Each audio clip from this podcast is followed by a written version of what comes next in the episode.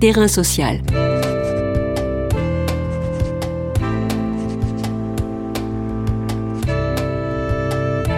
Hugues Chevarin.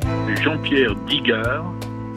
Jean-Pierre Digard est ethnologue et anthropologue, directeur de recherche émérite au CNRS, spécialiste de l'Iran, notamment des tribus et du nomadisme, ainsi que de la domestication des animaux.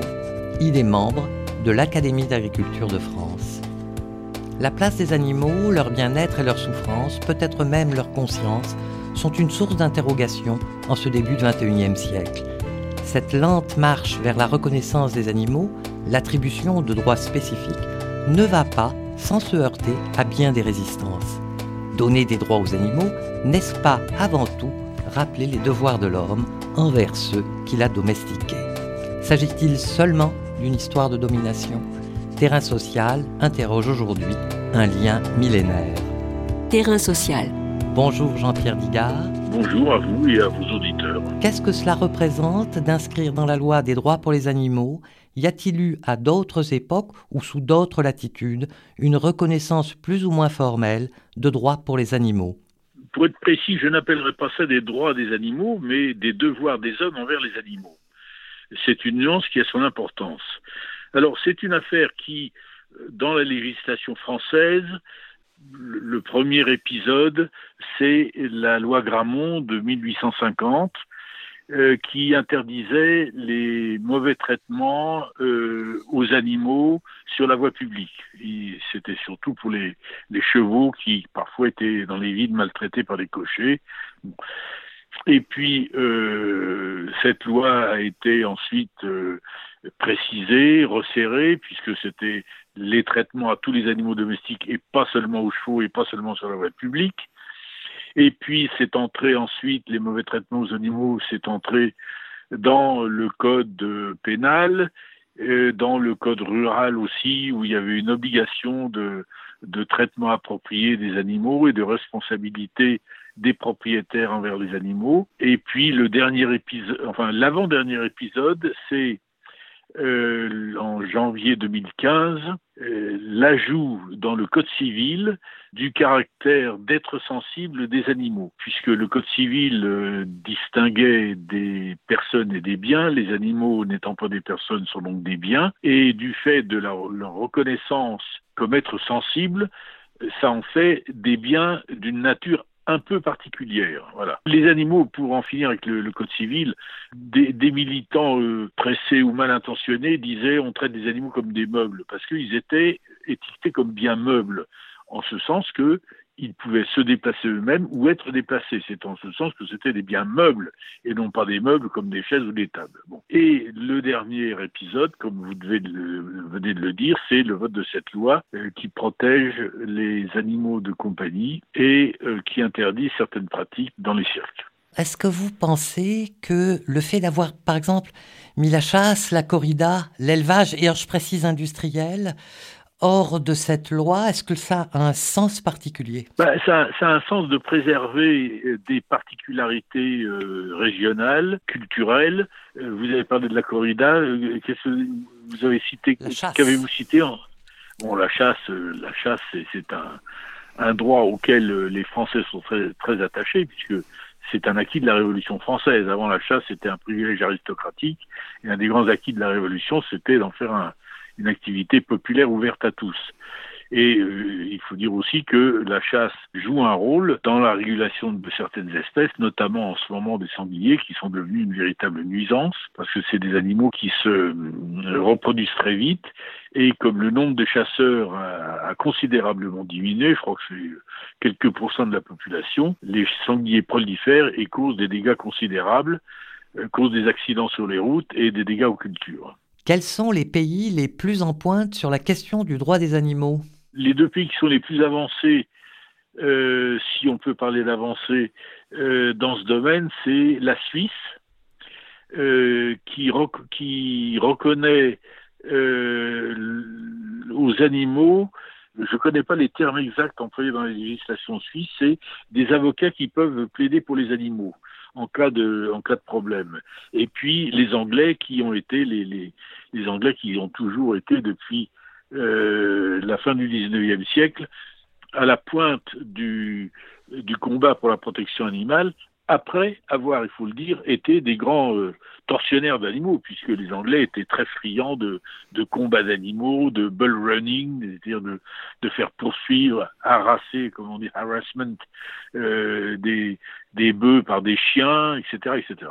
N'y a-t-il pas, au XXe siècle, une rupture entre les hommes et les animaux? Et alors là, euh, évidemment, la question de l'élevage industriel et des abattoirs euh, se fait, euh, on va dire, très prégnante. Bon, les abattoirs, ils ont toujours plus ou moins existé.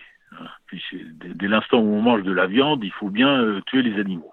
pour ce qui est de l'élevage industriel, moi je, je distingue l'élevage industriel et l'élevage intensif. L'élevage industriel, c'est une forme économique, c'est-à-dire c'est des gens euh, des, capitalistes qui investissent dans des entreprises d'élevage comme d'autres capitalistes investissent dans le euh, dans, l'industrie euh, métallique, aéronautique, etc. L'élevage intensif, c'est autre chose. L'élevage alors l'élevage industriel est forcément intensif, mais il y a des degrés dans l'intensivité et tout un élevage intensif n'est pas forcément un élevage insupportable pour les animaux. Euh, ce qu'on entend par élevage intensif, c'est des formes d'élevage euh, qui ont pour but d'augmenter la productivité, soit du travail, soit de l'espace, parce que on est dans un contexte maintenant, en ce début de 21e siècle, un peu particulier, puisque le contexte, c'est une population qui est euh, toujours plus nombreuse, une surface agricole qui se réduit, il faut, il, faut, il faut rappeler à vos éditeurs que la France, pour ne parler que d'elle, perd du fait de l'artificialisation des sols, de, de l'extension des zones pavillonnaires, des centres commerciaux, des voies de communication, la France perd chaque, tous les dix ans l'équivalent d'un département de surface agricole. C'est-à-dire que dans un siècle, si on continue comme ça, il n'y aura plus un hectare de surface agricole en France. La situation est quand même euh, gravissime. Bon. Et puis, il y a aussi la, baisse de, la population des éleveurs. Euh, après la guerre de 14, 50% euh, de la population était composée d'agriculteurs. Après la Deuxième Guerre mondiale, il n'était plus que 30%. Aujourd'hui, ils sont 3%, dont et 1%, seulement d'éleveurs, 1% de la population française d'éleveurs. Et tous les, tous les ans, euh, il y a des suicides d'éleveurs euh, qui n'arrivent pas à vivre, ils n'arrivent pas à faire reprendre leurs exploitations par leurs enfants qui, ayant vu leurs parents trimer pour ne rien gagner, euh, vont voir ailleurs. donc il y a vraiment un problème, un problème de sauvegarde de cette activité. Et c'est ce qui explique qu'on est obligé d'intensifier jusqu'à un certain point euh, l'élevage. Alors, intensifier, j'ai dit jusqu'à un certain point, car il faut quand même euh, respecter les conditions de vie des animaux, leur traitement, euh, leur confort. bon, et je, crois que, sauf cas, sauf cas exceptionnel, alors tout le monde a vu ou a entendu parler des documents tourné par euh, le L214 dans, dans, tel ou tel élevage. Alors, le, reproche que je fais à L214, c'est qu'ils ont tendance à présenter ça comme la généralité. Non, ce sont des exceptions qui correspondent à des cas de grande détresse économique et ou psychologique des éleveurs. Car quel éleveur serait suffisamment stupide pour avoir des, animaux malades, euh, une mortalité extraordinaire, etc., c'est un non-sens économique. Donc il faut vraiment, ces situations ne s'expliquent que par des situations d'extrême détresse, encore une fois, psychologique et économique. Alors faut-il repenser ou et où reconstruire notre rapport avec les animaux Repenser ou reconstruire, c'est des, des, termes bien généraux. Euh, je crois qu'il faut... Euh, continuer à faire ce que font les bons éleveurs, c'est-à-dire produire euh, des, produits utiles à la population humaine, tout en respectant les, tout en respectant leurs animaux, c'est-à-dire en, leur évitant la maladie, la souffrance, la faim, la soif, les mauvais traitements. Il n'y a pas à repenser nos rapports avec les animaux. La domestication des animaux est-elle le résultat d'un très long processus? Ça a commencé par celle du chien, il y a moins, moins 13 000 ans. Ensuite, il y a eu une deuxième vague, les ruminants, le porc entre moins 9, moins 9000 et moins 7000. Ensuite, euh, le cheval, l'âne, euh, le dromadaire, le chameau vers moins 3000, etc. Voilà. Donc, en effet, c'est euh, c'est plusieurs millénaires, au moins dix millénaires, une dizaine de millénaires. Et à contrario, est-ce que ce processus pourrait s'inverser ou se modifier dans les, les années à venir, dans un processus qui serait plus rapide? Non, s'inverser, s'inverser, on peut pas, on peut pas demander à l'humanité de euh, de revenir à ses origines. Euh, il, faut, il faut bien réaliser que la, la domestication, à l'époque où elle s'est produite, a été un progrès considérable. Ça a été une phase déterminante dans le processus d'hominisation, puisque ça, correspondait au passage de l'humanité d'économie de prédation où on se contentait soit par la chasse, soit par la cueillette, de prendre sur le milieu de quoi se, nourrir et vivre. L'invention de l'agriculture comme de l'élevage, donc la domestication des animaux, ça a correspondu à un passage à une économie de production. Et ça impliquait un progrès considérable des connaissances, des techniques, etc. Dès l'instant où on prend dans le milieu euh, naturel des animaux, on les prive de leur liberté pour leur, demander des produits, euh, ça implique qu'on se reconnaît des devoirs envers eux, c'est-à-dire euh, de les nourrir, de les protéger. Il ne faut pas considérer que, le, que, la domestication animale soit seulement, comme le disent certains, une domination. Certes, c'est une domination, mais une domination qui implique des devoirs. Et je crois que ces devoirs, ils sont toujours présents. Parmi les mesures votées pour les animaux de compagnie, il y a euh, un renforcement des, des punitions en cas d'abandon. Or, euh, je suis surpris que certains euh, mouvements qui se présentent comme protecteurs des animaux demandent la libération animale. La libération animale, ce serait d'abandonner euh, des, milliards d'animaux domestiques vers lesquels on, a des devoirs et de les abandonner à, eux-mêmes. Outre le fait que ce sera un bordel innommable, euh, ce serait quand même euh, trahir ces animaux qu'on a domestiqués et que à partir d'un certain moment, on, on, décide de ne plus avoir de devoir avec eux. Alors j'aimerais vous faire réagir à, à cette citation. L'Institut national de la recherche pour l'agriculture l'alimentation et l'environnement, l'INRAE, en 2017, a publié une expertise scientifique collective sur la conscience animale qui conclut les acquis scientifiques dans ce domaine invitent à reprendre les réflexions morales concernant les relations que les hommes entretiennent avec les animaux et particulièrement avec les animaux domestiques. Qu'en pensez-vous? Je suis membre de l'Académie d'agriculture. Euh, cette, euh, cette, étude euh, ne nous a pas échappé.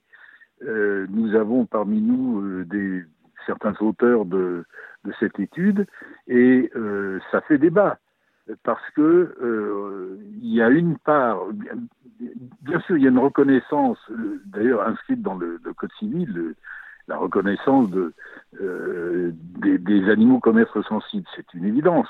Alors, la conscience, c'est un terme qui est, qui est, qui est flou et qui est un peu anthropomorphique.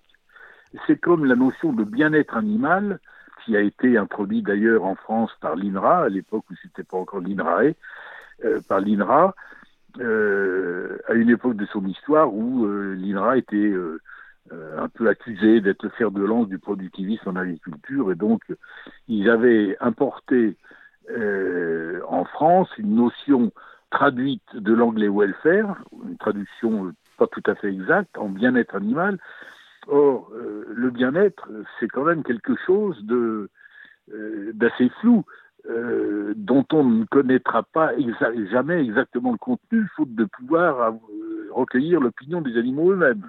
Alors, il y a cinq critères du bien-être animal qui sont, si je me souviens bien, l'absence de faim et de soif, l'absence de, de, la nécessité de confort, l'absence de douleur, de blessures et de maladies, euh, l'absence de peur et de détresse, et puis euh, une cinquième chose sur laquelle là aussi je suis réservé, la liberté d'exprimer les comportements normaux euh, des espèces. Or, euh, justement, euh, les comportements naturels des espèces, c'est ce, contre quoi la, domestication a lutté depuis des millénaires, en sélectionnant des animaux euh, qui, justement, accepteraient la présence de l'homme. Si on, on permettait encore aux animaux euh, d'exprimer les comportements naturels de leur espèce.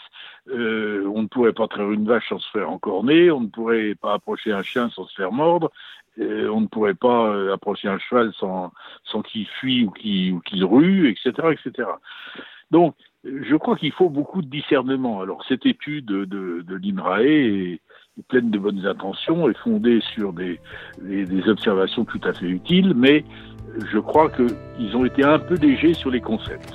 Merci Jean-Pierre Digard. Je rappelle que vous êtes ethnologue et anthropologue, directeur de recherche émérite au CNRS et membre de l'Académie d'agriculture de France. Vous avez publié en 2018 aux éditions du CNRS L'animalisme est un anti-humanisme. Terrain social.